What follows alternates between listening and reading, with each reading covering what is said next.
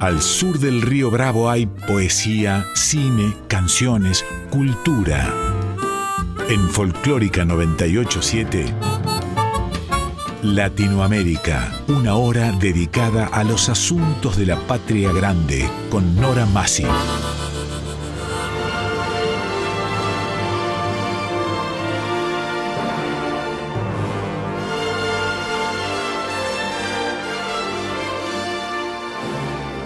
Latinoamérica, novela, cuento, teatro, poesía, música, artes visuales.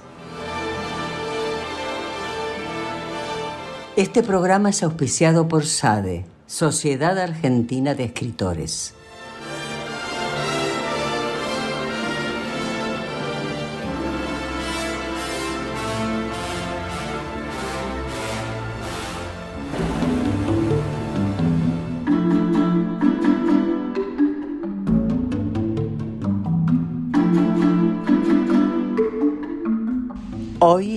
El teatro.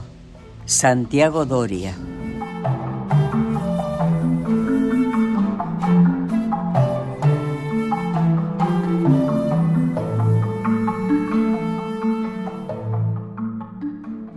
Santiago Doria, director, actor, autor, docente y titiritero argentino.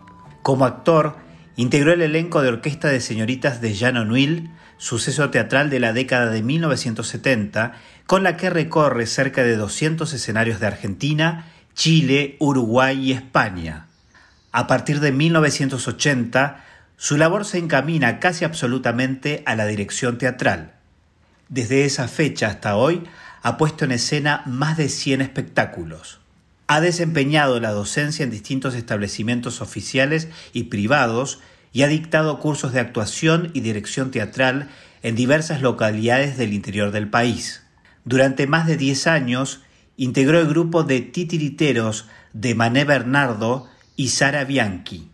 Este hecho, al que se le suma su condición de docente, lo han llevado a transitar también el camino del teatro infantil y para la juventud.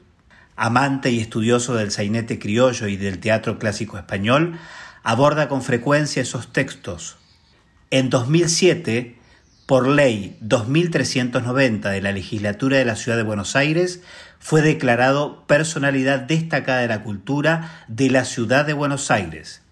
Entre otros premios obtenidos, recibe ACE, Podestá, Conex, Florencio Sánchez, Margarita Shirgu, Tablas, Mercosur, Raíces, ACE de Oro 2017 Trinidad Guevara 2017, Berenjena de Plata 2018, Festival Internacional de Teatro Clásico de Almagro, España.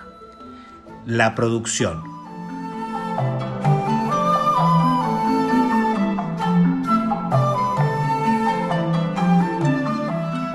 Hola Santiago.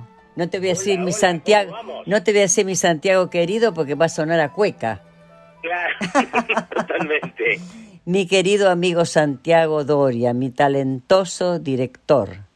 Ya en la presentación ya más no podíamos poner porque si no nos pasamos de horario. Pero realmente qué carrera magnífica, eh, qué interesante haber alternado y alternar la docencia, la dirección, la actuación, de todos, eh, de todo lo que me ha llamado poderosamente la atención, pero ya iremos en su momento, es que fuiste titiritero, nada menos que con mi querida y amada Sarita Bianchi. Exacto, con Mari y con Sara, totalmente. Por favor, porque qué maravilla de mujeres, ¿eh? Qué talentosas. Y qué... Muy talentosas las dos y bueno, y dejaron en pie lo que es ahora el Museo del Títere, que funciona ahí Estados Unidos y Piedras. Ya lo estaban este, preparando ellas, ¿no? Sobre todo Sarita, estaba, eh, yo iba muchas veces, me iba a San Telmo a, cenar con ella, y bueno, después que terminaba el día de su tarea y el mío, por supuesto, y de largas horas hablándome del museo. Bueno, pero vamos por partes. Eh, Santiago, tu carrera, esta carrera brillantísima comenzó con la actuación, ¿no? Claro, empecé, yo creo que en realidad casi todo el mundo entra por el escenario, casi todo el mundo entra por la actuación en el teatro y después una vez arriba del escenario decide cómo, qué va a hacer con el teatro, si quedarse como actor, si darle a la escritura, si va a dirigir, o sea, no sé si te habrá parecido en general, hasta los grandes autores como Tito Cosa, como Gorostiza, todos entraron al teatro por el escenario y después definieron su vocación, ya sea de autor, de director o de lo que fuere, ¿no? Hasta de escenógrafos a veces. Bueno, pero ¿sabés cómo se nota eso en el tratamiento con los actores después, ¿no? Es decir, que uno sufre las mismas peripecias que está pasando en ese momento tu colega. Eso, es verdad, eso es verdad, o sea, cuando, cuando sos actor o fui, fuiste actor o ejerciste como actor, de alguna manera lo seguís siendo siempre, y entonces, eh, tanto desde la solidaridad como en el trabajo del día a día, eh, es muy importante, porque digamos que podríamos decir que hay una, división entre lo que sería un director teórico y un director práctico. Ese director práctico es el que yo llamo que, además de ser director, fue o es actor, y que entonces creo que tiene un diálogo como más fluido con los actores. Esa es mi, mi, mi idea, ¿no? Y es lo que a mí me pasa. Yo, por lo general, este, creo que le pido a alguien algo en la medida que yo sé que se puede hacer, y se lo pido como actor más que como director. Yo te agregaría ese trato eh, totalmente humano que tiene un director que ha comenzado como actor en saber también pasar por alto errores eh, rápidos, ¿no? Porque siempre digo yo que yo quiero a actores, fundamentalmente, con sus más y sus menos, con sus volteretas, con sus manías, con, bueno, son seres sensibles eh, que, que suben a un escenario y tienen que hacer muchas cosas. Entonces, este, yo quiero a los actores inicialmente, por eso en ese cariño que tengo por los actores, desde ese lugar es donde hago mi trabajo de dirección. Y por lo general siempre digo que más que elencos intento buscar familias, ¿no? Bueno, y se nota, se nota. Eh, eso se nota también el que está en platea, el trabajo del director, que cuando ha fluido una buena relación, eh, se nota, eh, ¿cómo decirte? Ese, sobrevuela el ángel, diría yo, ¿no? Porque todo es distinto, porque incluso nosotros los actores, con un director que ha transitado nuestra huella, tenemos un diálogo distinto más que un diálogo distinto, un sentimiento distinto, donde, donde se, se, ¿cómo decirte?, se establece otro tipo de vínculo, ¿no? Pues hay un ida y vuelta mucho más eh, este, sólido, digamos, ¿no? Bueno, hablemos, ya te me disgregué yo un poco, discúlpame, pero hablemos, hablemos de vos, Santiago. Eh, empieza tu carrera como actor y bueno, eh, ¿cuál es, eh, digamos, ¿Cuándo te saltó la térmica para estar del otro lado del escenario? Y yo te diría que siempre, ya, o sea, es como que si bien yo actuaba, siempre un poquito la dirección me gustaba, hacía una cosita u otra, ¿no? Pero digamos que si buscamos una fecha, creo que es a partir de 1980. O sea, a mi vuelta ya definitiva de la gira de orquesta. Con Orquesta de Señoritas hicimos siete años, entre Aires, Chile, toda la Argentina, España. Y cuando termina ese ciclo de orquesta, alrededor del año 80, ahí es donde empiezo a puntualmente a dirigir más seguido. Este, y creo que a partir de ahí em, es más lo que he dirigido que lo que he actuado. He actuado alguna que otra vez, pero más que nada en televisión, pero creo que el año 80 es, la bisagra en donde empiezo a, considerarme de alguna manera un director y a donde el medio mismo ya me vincula con la dirección más que con la actuación. Bueno, pero en, en vos se nota además este, una formación muy académica, porque el tema del teatro, en especial el teatro, requiere sus usos y costumbres, ¿no?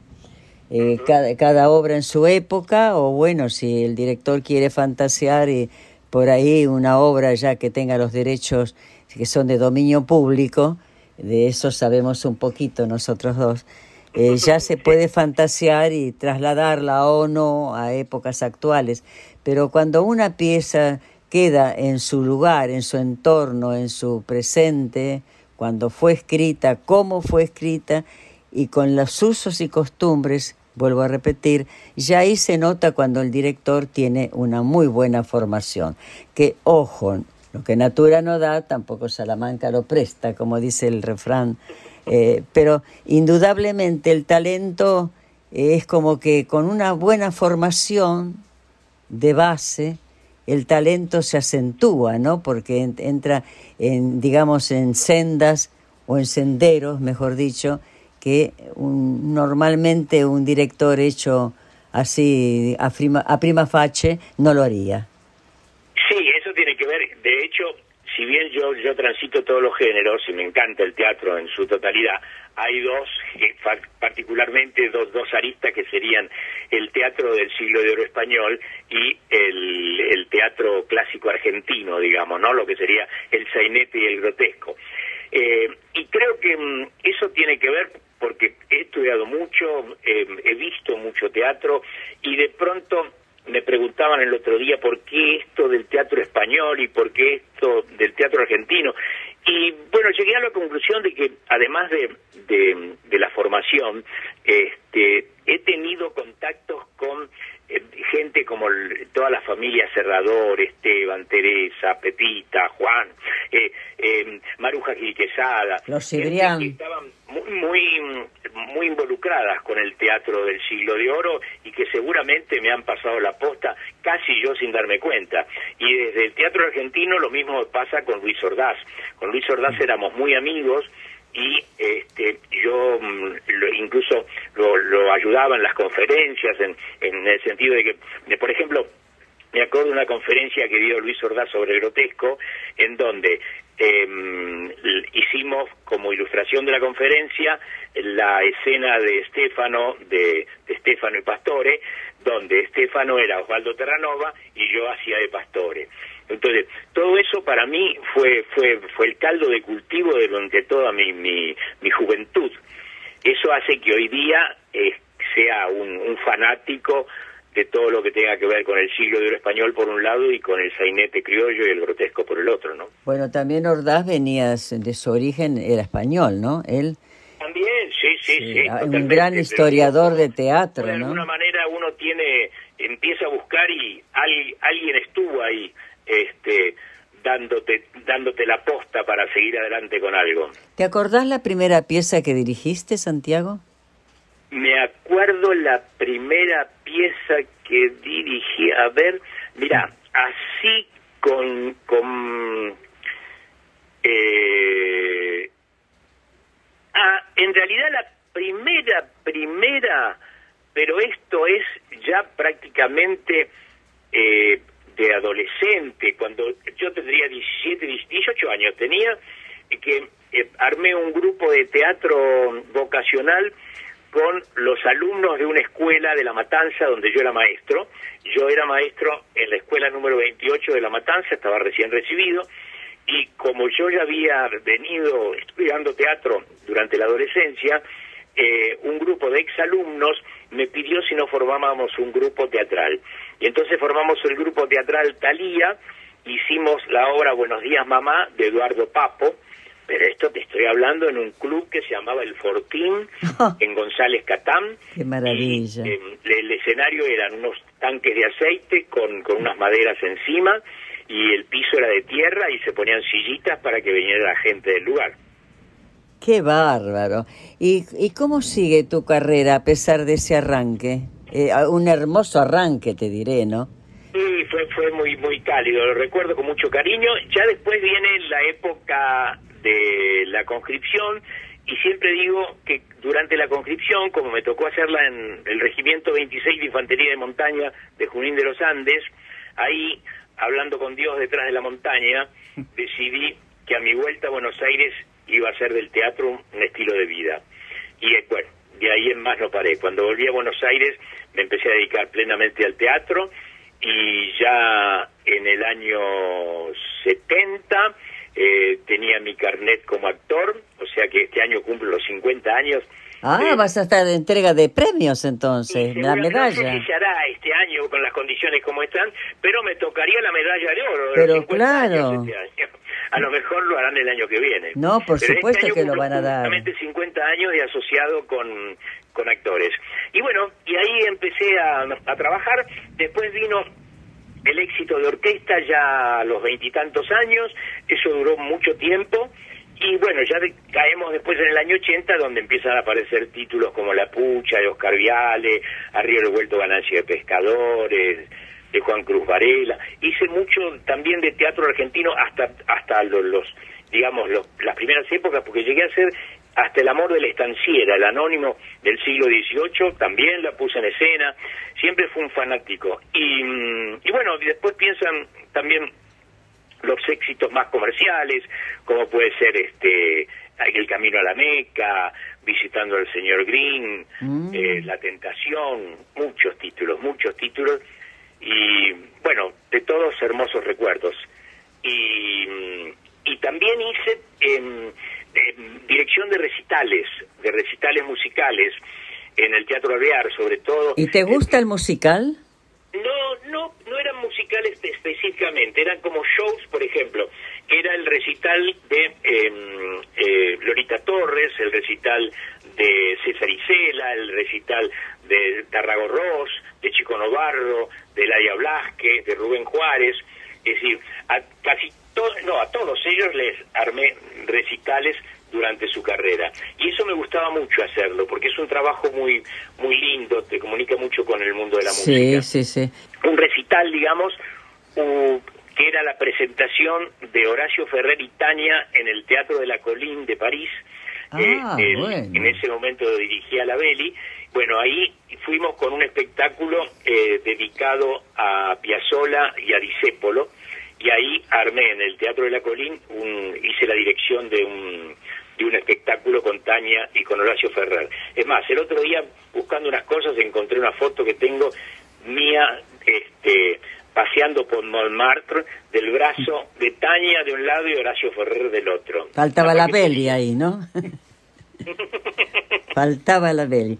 Mira, eh, eh, Patricio te va a hacer pre- una pregunta. No, ¿cómo no? Santiago, transitamos un año difícil y está mejorando todo. ¿Cómo fue, cómo nace el proyecto de grandes historias del tango después de todo lo sucedido? Que nos cuentes eh, la concepción, cómo te involucras en el espectáculo y cómo es vivirlo, ¿no? Después la vuelta a los escenarios.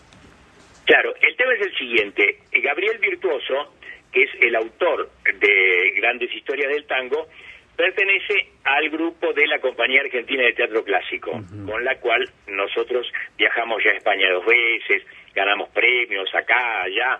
Él, él trabaja en la disqueta enamorada, trabaja en el lindo Don Diego, trabaja en la que estamos preparando ahora, la celosa de sí misma. Y entonces, eh, a raíz de estar en contacto con esos temas, surge la idea de eh, Gabriel de hacer en streaming eh, el, esto que él hace, que es grandes historias del tango, que son, eh, en este caso, son dos tangos. Uno es el aquel tapado de Arminio y otro es Charlemos. Él le arma una historia a cada tango. Entonces, como base musical de esa historia aparece el tango y a la manera de radioteatro, los actores, este, digamos que presentamos la historia que él le dibujó a cada tango.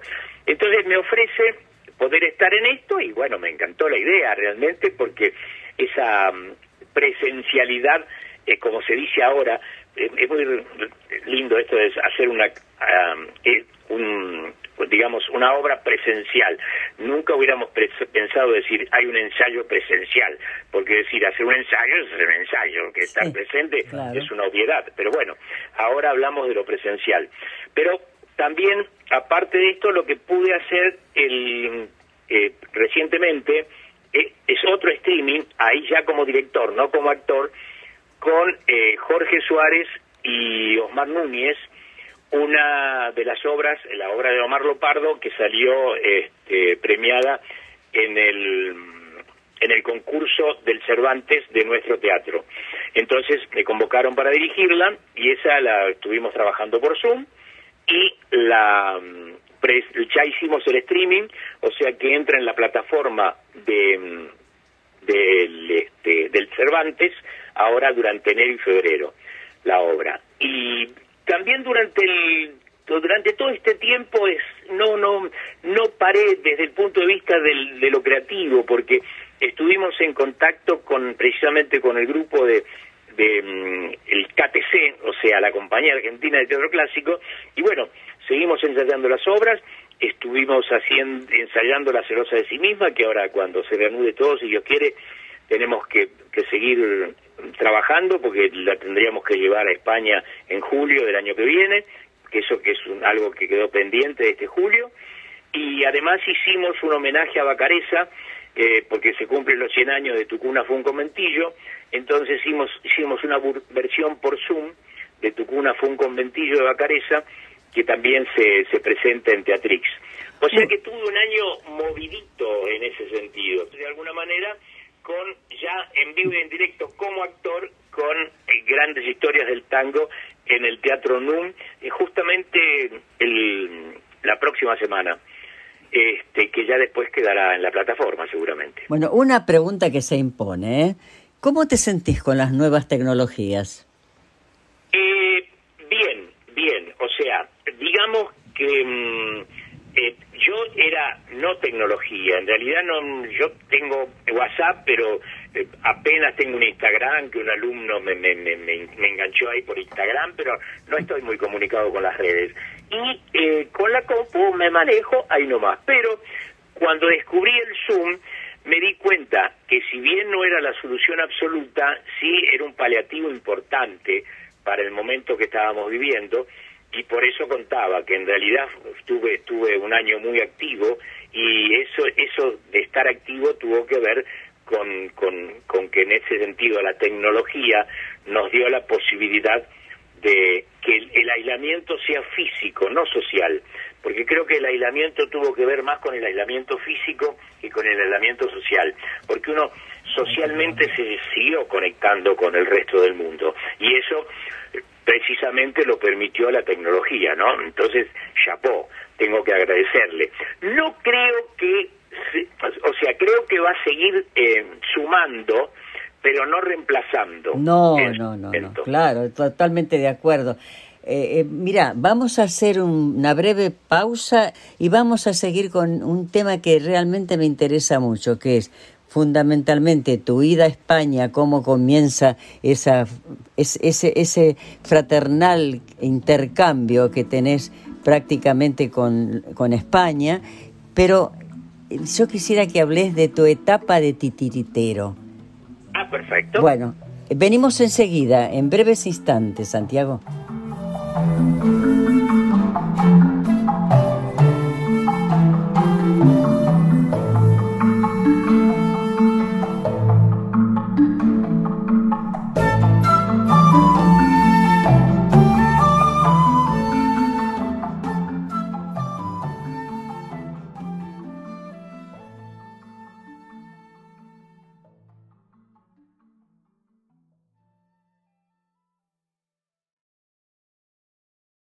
Latinoamérica con Nora Masi en Folclórica 987.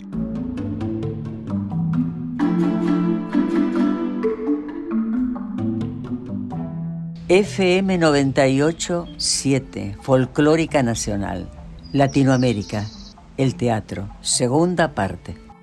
Bueno, volvemos con nuestro invitado de hoy, el célebre, talentosísimo Santiago Doria. Gracias, eh, gracias no, no, es un, no es un cumplido, ¿eh? es mi, mi, opinión y no solo mía, de prácticamente de todo el medio, seamos francos. Sos uno de los directores eh, que, más importantes que tenemos en este momento y que, y que ha llegado y llega entero, ¿eh? eso es lo principal. Bueno, eh, Santiago, mira, esta etapa tuya de titiritero, ¿será que yo tenía un amor muy grande por, tanto por Sara Bianchi como su compañera de, en, en, esa gran tarea. Pero Sarita éramos muy, muy amigas y generalmente o, nos encontramos en la noche en San Telmo o si no, ella venía y me buscaba por la tesorería de Argentores y nos tomamos un cafecito. Eh, ¿Cómo fue tu inicio fundamentalmente con ella en especial, con, con Sara? eh, Maruja Quesada, de la que hablé hace un rato, era muy amiga también de Mani de Sara. Y entonces, em, eh, no sé cómo habrá sido la charla que tuvieron, yo era muy jovencito, tenía en ese momento, tenía 22, y recién volvía de la conscripción.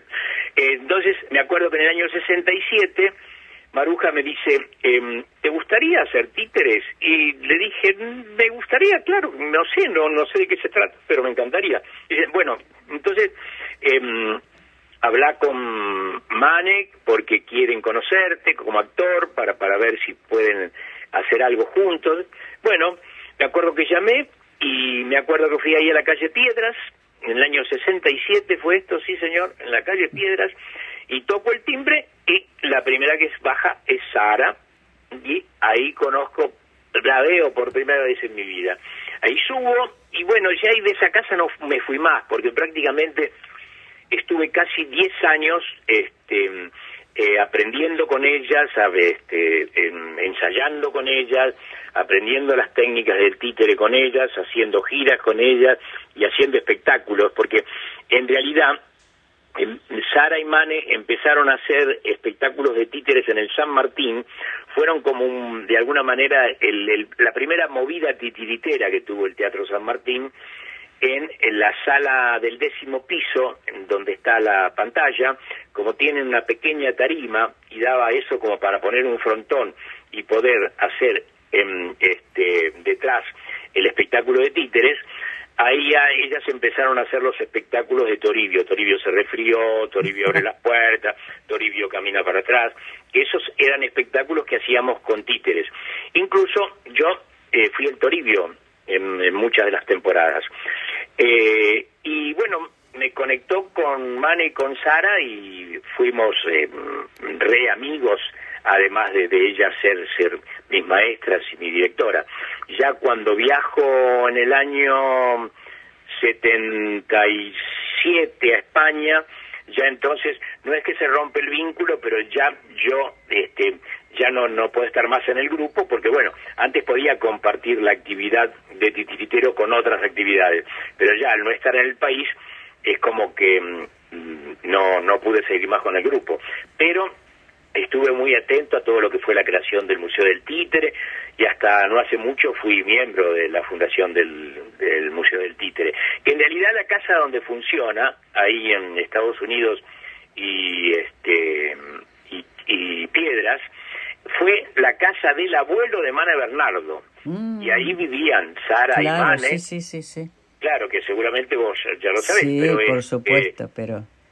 Qué, qué maravillosa aventura, ¿no? Lo siento porque ellas precisamente con esa casa, en todos los locales de abajo, que en su momento había una lechería, una verdurería, porque subalquilaban, bueno, un día se fueron los este, los inquilinos y entonces ellas de a poquito en toda esa franja de locales empezaron a hacer lo que hoy es el Museo Argentino del Títere, que está lleno de piezas importantes porque tiene que ver con todos los viajes que ellas hacían. O sea, hay pupis napolitanos, hay, hay este, siluetas javanesas. Qué maravilla. Qué experiencia maravillosa, ¿eh? imperdible, imperdible. Menos mal, menos mal que se te cruzaron en el camino, porque dos mujeres maravillosas, tan talentosísimas, guionaban todo ellas, ¿no? Era una cueva del mago el, entrar a esa casa porque realmente era el Mane que pintaba, Sara también, o sea, podías encontrar de todo. Además, en, la terraza habían hecho una casita prefabricada este, y dentro de la casita la habían decorado todo con cosas traídas de México. Y Mane hacía muy ricos asados. Entonces ahí en la, en la, en la terraza de piedras se hacían asados a los que a mí me invitaban y por lo general los asados estaban, suponete, Eduardo Vergara Leuma, Manucho Mujica Lainez, Entonces yo es como que era un, este, eh, succionaba todo eso. Los bebías. aprendía tanto de estar con toda esa gente, charlar con toda esa gente, que realmente para mí fue una, una experiencia muy sólida. Bueno, Santiago, haciendo un salto enorme, vamos a... ¿Cómo empieza esta saga con España? yo tenía ganas ya de hacer La discreta enamorada en los últimos años, porque hacía mucho que no se hacía clásico español en Buenos Aires. En realidad, el, yo te diría que así con continuidad, casi todos los años, en, en la, segunda parte del siglo XX, se hacían, ¿te acordás?, los teatros de verano en Buenos Aires, que siempre había uno o dos títulos del siglo de oro español seguro. Bueno, ahí aparece Vilches y un montón de gente más. Entonces, pero del año 2000, este, en que se corta eso de los teatros al aire libre en Buenos Aires, eh, yo hice un espectáculo que llamaba Bien de Amores, con precisamente autores clásicos, entre los cuales estaba también algunas escenas de La discreta enamorada. Eh, porque yo había hecho una versión de La discreta enamorada con Yvonne Furneri de protagonista en el año 85 en el Botánico. Este con el que estaba Daniel Milloranza, Rubén Estela, toda gente amiga y conocida nuestra. Y eh, entonces quería volver a hacer La discreta enamorada.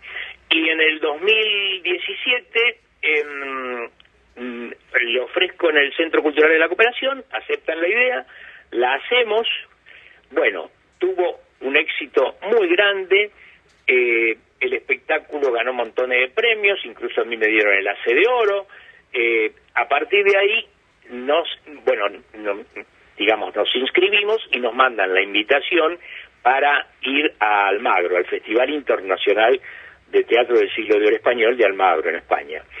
Y eh, bueno, logramos ir juntando un poco de un lado, un poco del otro, no tuvimos ninguna ayuda económica de nada, o sea, con, con el calle nos pagamos los pasajes eh, y, y entonces pudimos ir. Y allá también fue un éxito maravilloso, unas críticas maravillosas. A mí me dieron un premio, la berenjena de plata, en el salón, en el Palacio de los Fúcares, toda una cosa muy, muy, muy, una experiencia muy sólida y eso dio como consecuencia que nos invitaran para volver el año siguiente, que fue el 19, el que pasó, con otra obra, que es El lindo Don Diego de Agustín Moreto, que también tuvo muchísimo éxito. Entonces, esto hizo que mm, volviéramos para el 2020 con la celosa de sí misma, pero ahí vino la pandemia.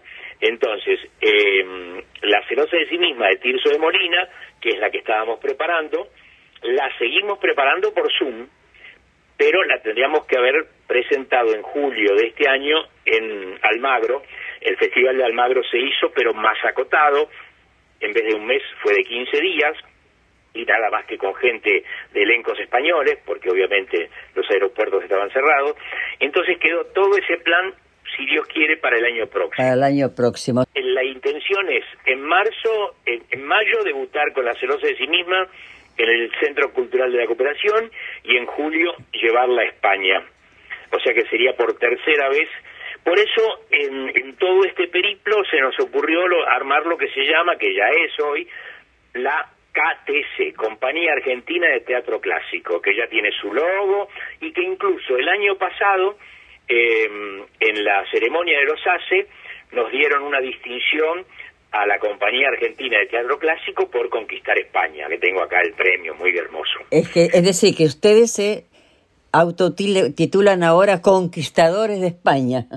Exactamente. Maravilloso. Eh, Santiago... No le vamos pedir el oro, no le vamos a, digamos, a reclamar el oro, le vamos a agradecer la lengua. Pero claro que sí, aparte es, el idioma español es uno de los más hermosos del mundo, ¿no? Totalmente, Tan rico además en expresiones, ¿no?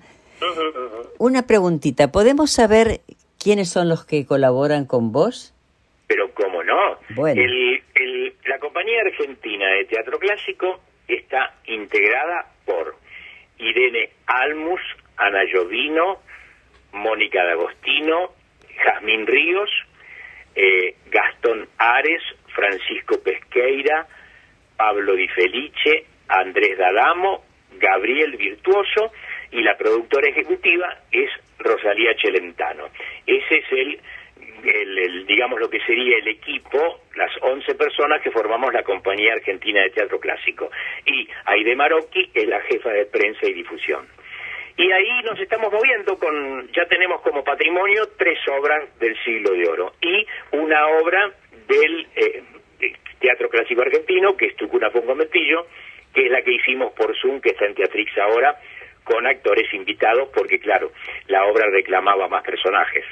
Ahí vos tenés dos actores que además yo los quiero mucho y son talentosísimos, que es el caso de Gastón Ares y Francisco Pesqueira, que es un amor de muchacho y que can, canta. Personas y muy buen, y buenos actores, buenas, es decir, todos juntos a una, ¿no? Son muy buena gente y muy buenos actores. Y canta Francisco maravillosamente bien, una voz privilegiada tiene. Si, si, están con vos deben ser muy buenos también el resto de tu elenco, pero estos dos muchachos te los quería destacar porque eh, me, he cruzado con los dos eh, y son muy ah, talentosos. Eh, no sé si forma parte del elenco, pero a cada rato trabaja contigo en, en, las, dos, carátulas. sí, bueno, pero yo, he escuchado personajes, saca de, la galera personajes todo, hace, hace todo, cada personaje. hace todo, además es muy estudioso y como vos decís, buena gente y presentable además, que nos representan muy bien ambos muchachos y todo tu elenco, por supuesto. Acá, Patricio, otra pregunta se nos viene ya. Santiago, sos un artista multipremiado, vienen los 50 años como actor, como socio de la Sociedad Argentina de Actores, recibiste premio Podestá hace Trinidad Guevara entre muchísimos. ¿Tenés algo pendiente en tu carrera que digas, me falta esto para completar y decir, eh, eh, hice todo? ¿Te queda algo pendiente? Me gustaría que algún, em, alguna entidad este, oficial en el, en el armado de la Compañía Argentina de Teatro Clásico, porque nos estamos em, manejando de la mejor manera posible, pero siempre en un a, nivel privado. Entonces, si, o sea, mi, mi, mi ilusión sería, por ejemplo, suponete, no sé si en el San Martín o el Cervantes, tal vez el, el Cervantes sería como el más indicado, me dé un espacio eh, para, nos dé un espacio para trabajar con la Compañía Argentina de Teatro Clásico. Es decir, formar de alguna manera parte del Cervantes, no precisamente hacer espectáculos a cada rato con la compañía, pero sí que esa compañía argentina de teatro clásico pueda ser de alguna manera un brazo, un ala del Cervantes, ya que el Cervantes está creado por una una española importantísima que fue María Guerrero y eh, Fernando Díaz de Mendoza y bueno lo, lo estrenaron con Teatro del Siglo de Oro Español y con ese nombre que lleva el teatro ya y eh, sería una locura interesante poder estar eh, tener un lugarcito en el Cervantes con la Compañía Argentina de Teatro Clásico. Supongo que eh, aquello de paso a paso ya habrás dado varios pasos para esto, ¿no? Este año los dejé tranquilos, pobres, porque em, obviamente que, no podés ir a hablar con nadie para decirle, mirá, mi propuesta es tal y tal. O sea, eh, este año eh, no se podía molestar demasiado a la gente con tramitaciones o, cosas. De este Pero te lo van a dar, Santiago, te lo van a dar. Eh, yo, a mí no me cabe duda, es, un, es una plataforma fantástica y el Cervantes. yo creo que sería interesante, por eso digo, estoy esperando que todo vuelva un poquito más a la normalidad, porque sé que ellos están en este momento eh, remándola también para sacar adelante la actividad del teatro. Entonces, no es cuestión tampoco de llevarle uno un grano más en el tema, sino al contrario, que sea algo algo algo flexible. Entonces, por eso me llamé a a, recato por este a stand te llamaste, va. Por esa razón, pero está está en mis planes ir hacia adelante con ese tema. Bueno, Santiago, estamos llegando prácticamente al final de nuestro programa. Nos quedan, ¿cuánto, Patricio? Cinco, minutos nos quedan. Además de esta pregunta que ha hecho Patricio, ¿qué es lo que más aspirás en este momento? Yo pienso que un hombre de proyectos como vos y de tu talento y aparte de gestión, porque sos un gestionador, eh, eso este, ya cae por su cuenta y riesgo que así será. ¿Qué es lo que podrías este, aportar en medio de este caos, caos que tenemos nosotros eh, culturalmente? ¿Qué es lo que, mira, yo pienso siempre que el Cervantes debería cumplir con la misión que tiene, que es crear su comedia nacional, porque está en los estatutos, ¿no? Sí, que sí, sí. tiene que crear... Nació en el año 33, digamos. Y bueno, desde que nació exactamente. Este año, el año próximo cumple 100 años el Cervantes. Bueno, eh, eh, Este, precisamente... pero en el año 33 es cuando se creó la Comedia Nacional. Bueno, es interesante también bregar por ese tema porque es un gran semillero. Los jóvenes no tienen dónde ir, no tienen dónde estar ni dónde asentarse, sino es, por ejemplo, en eh, ahí está, empresas privaditas como tenés vos y otras que, que, que se siguen sosteniendo, pero muy chico todo.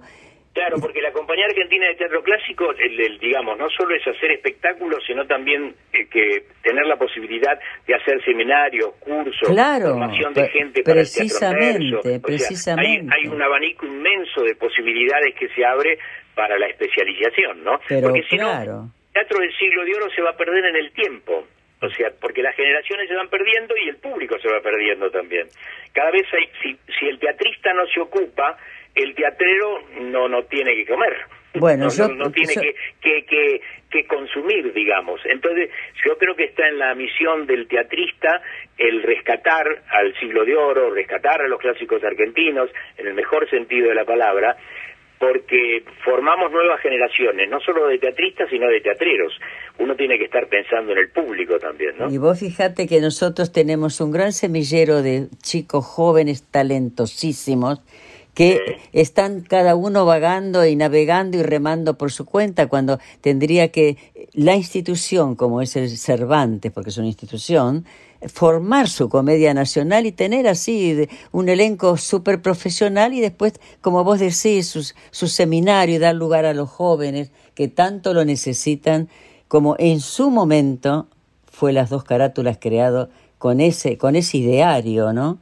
Claro, qué lindo eso. Bueno, mi querido amigo, eh, te, te debemos despedir. Ha sido, te digo, muy generoso en darnos esta entrevista, porque fue un placer para mí. Además, soy un hablador, yo yo hablo mucho. no, yo también, quédate tranquilo. Acá hablamos todos, todos. Lo, importante es que dentro de todo lo que hablamos en una, en algo estamos de acuerdo, en que el teatro que nació en los atrios allí, cuando nació el hombre prácticamente, eh, ha llegado a nuestros días, por algo será, seguirá siendo. Sí, es más, es decir, de- por eso te decía antes, el streaming es maravilloso, pero es un paliativo. O sea, decir, lo que necesitamos es el que el teatro vuelva a los escenarios y eso eso nunca se va a perder. Mira, cuando apareció la radio dijeron, uy, se va a matar el teatro. Cuando apareció la televisión va a matar el teatro. Cuando apareció el cine va a matar el teatro. Pero el teatro siguió viviendo y sigue estando así de pie. No, no, la pandemia no va a matar el teatro para nada. El teatro es la esencia del hombre y, el- y cuenta su historia, quieraslo o no. Nadie se levanta de ver una pieza que no se sienta en algún momento tocado por lo que está pasando arriba del escenario, ¿no? Así es. Bueno, será hasta pronto. y Ya, eh, si Dios quiere, tendremos la oportunidad de cruzarnos nuevamente, sobre todo nuestra querida Argentores. Prontito, además. Y va a ser prontito, tiene que ser prontito. Bueno, despedite, Patricio, de Santiago. Un fuerte abrazo, Santiago. Gracias por tu testimonio que va a llegar a través de nuestro podcast a muchos jóvenes que nos escuchan en todas las plataformas. Te, un fuerte abrazo y gracias por participar de Latinoamérica. Sabes Bueno, una gracias, cosa, y- gracias a y- y- ustedes, un abrazo enorme, fue un placer. sabes una cosa y con esto termino, yo que soy habladora también.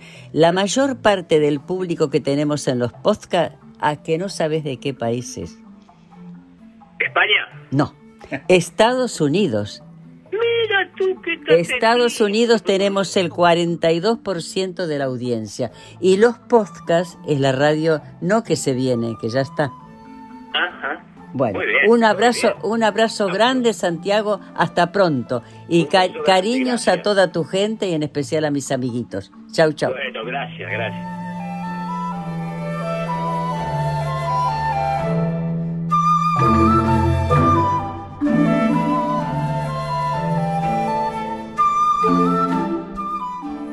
Presentación Quique Pessoa. Realización técnica y editor de arte Javier Chiavone. Recopilación de autor y coordinación Patricio Schulze. Producción, guion y conducción Nora Massi.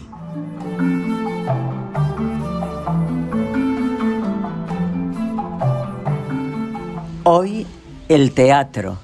Santiago Doria.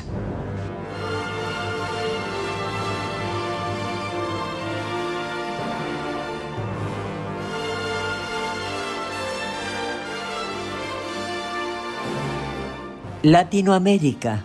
Novela, cuento, teatro, poesía, música, artes visuales.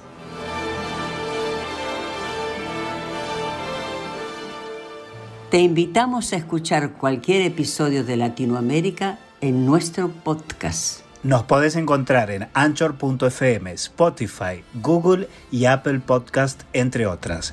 Te esperamos.